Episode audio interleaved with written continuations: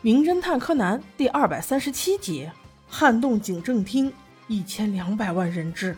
二上集说到，白鸟警官发现了车里的炸弹，但是开车门的时候竟然把自己给炸飞了。佐藤等人闻声赶到，还好不幸中的万幸，白鸟还依稀尚存。他手里抓着一张白纸，缓缓伸了过来。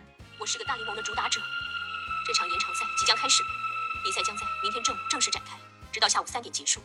就算找人阻止我，也只是白费力气。我终究还是会。要想阻止这场比赛的话，就尽管来找我。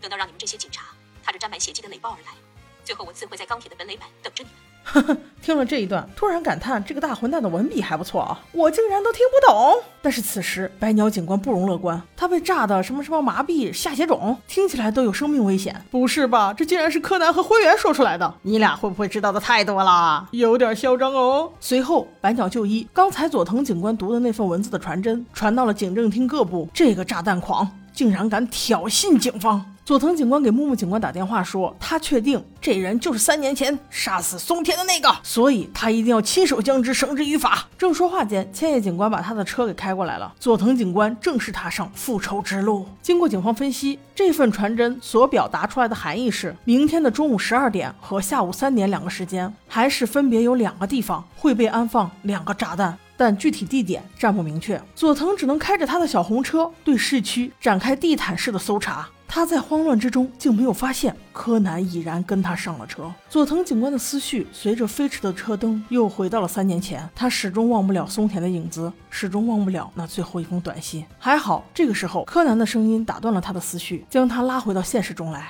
佐藤警官，你能不能给我说一下，这个安炸弹的歹徒他到底为什么针对警方？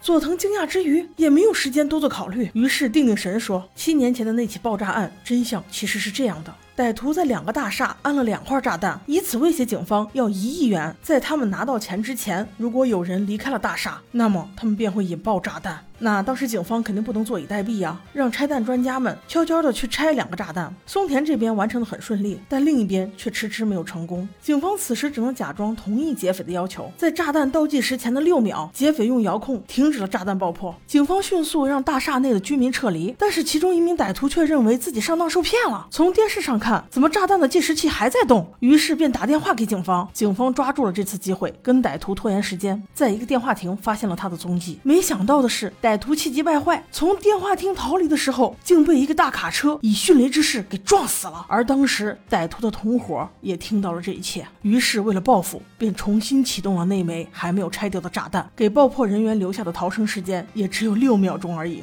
因此，松田的好伙计牺牲了，并不是因为自己的操作失误，而是因为歹徒的报复。这个丧心病狂的歹徒，他杀死一个还不够，在三年前设计害死了松田，而今。他还想害死更多的警察。他认为七年前电视上播报的那则新闻是假新闻，是警方专门用来钓他们上钩的假新闻呢。而另一边，这个事情的始末，高木警官也讲给了另外四小只听。灰原拿着暗号也开始推演起来：这安炸弹的地方到底在哪儿呢？还要多久我们才能彻底关掉这可怕的笑声？